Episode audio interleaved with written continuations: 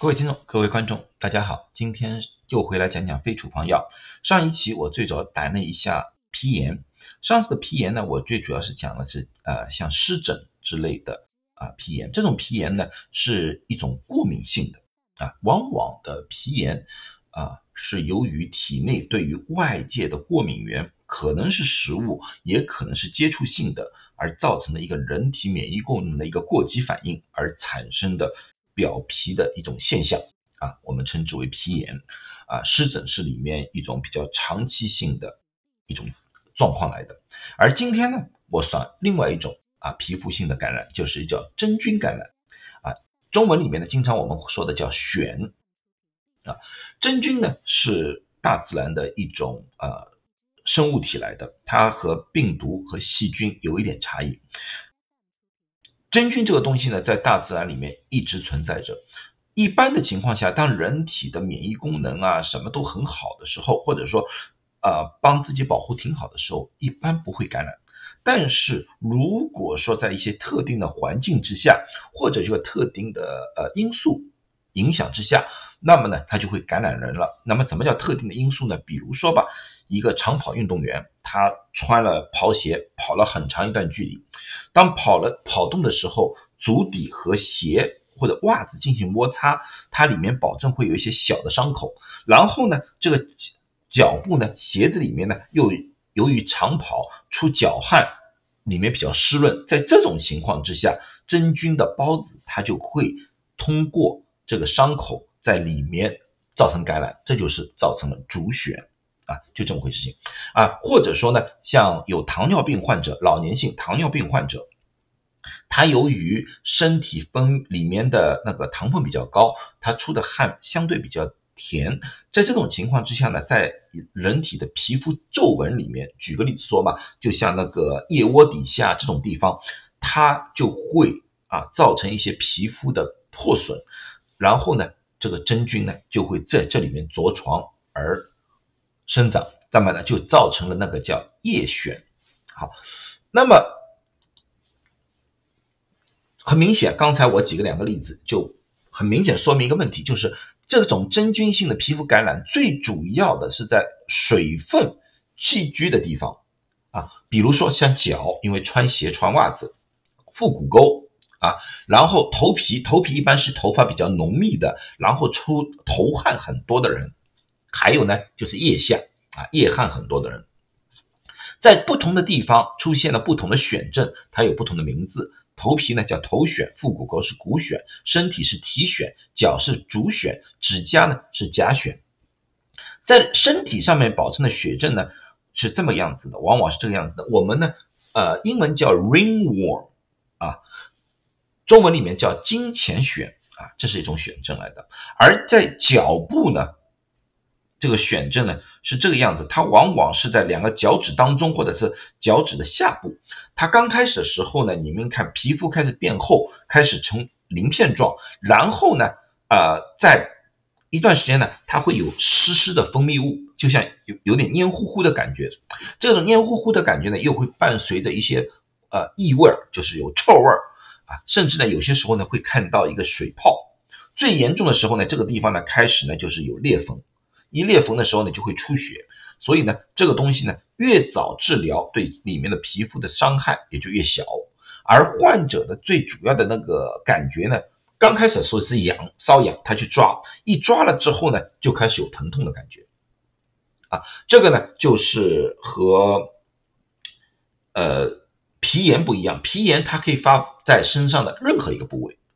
啊，不不管是有皱。纹的不会不管不有皱纹的都会，而这些呢，它往往是在于以水分比较聚集的这些地方啊，这是两者之间的一个最大的一个区别。那么真菌性的癣到底应该怎么样治治疗？现在呢，你如果去药房里面，这类的皮肤病，它的药是特别多的，有很多，可能你看到一大排。那么呢，这里面呢，最主要的有这个四种或者叫五种吧。第一个呢是铝盐。铝盐本身是无法治疗真菌感染了，它没办法杀死真菌的。它最主要的一个原因是什么呢？它最主要的是由于收敛因为刚才我说了，真菌感染感染的部位有湿漉漉的感觉，它最主要的是把这个湿漉漉的感觉变干啊，在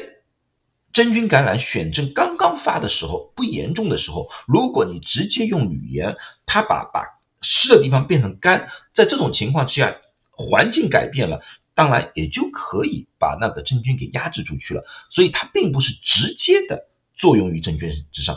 啊。但是呢，它对于缓解啊那种表皮的那种黏糊糊或者说裂啊感染，它是有很好的作用的。如果你在药房里面呢，它往往有这个东西叫 Denboro，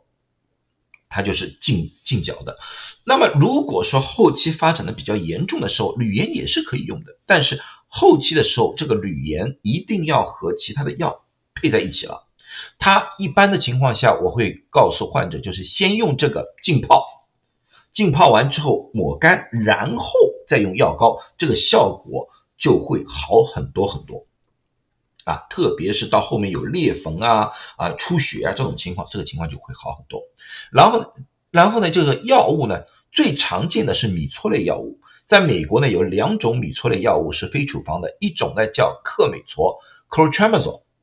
第二种呢是硝酸米康唑 （miconazole） 啊，就这两种啊。这两种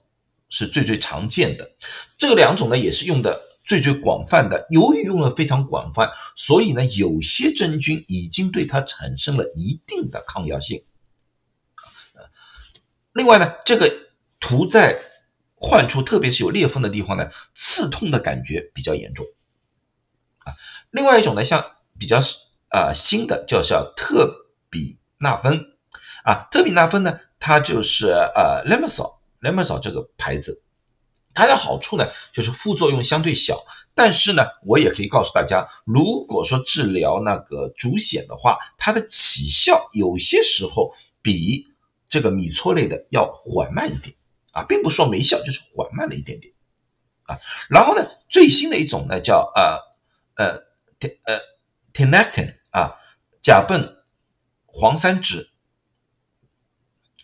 这个东西呢，相对来说是比较新一点，那抗药性也比较呃小一些。一般的情况下呢，这些这些药膏呢，都是一天用两次啊。一般的情况之下呢，看有呃地方，如果说像金钱癣呐、足癣呐，一般要持续使用两到四个星期。如果说到了四个星期还是没有效果的话，那么你就可能需要见医生。一有可能是你是误判，这个不是真菌感染，不是癣症。第二个可能性就是这个癣已经有了比较强的抗药性，那么你可能需要用比较强的另外几种治疗呃真菌感染的处方药来的。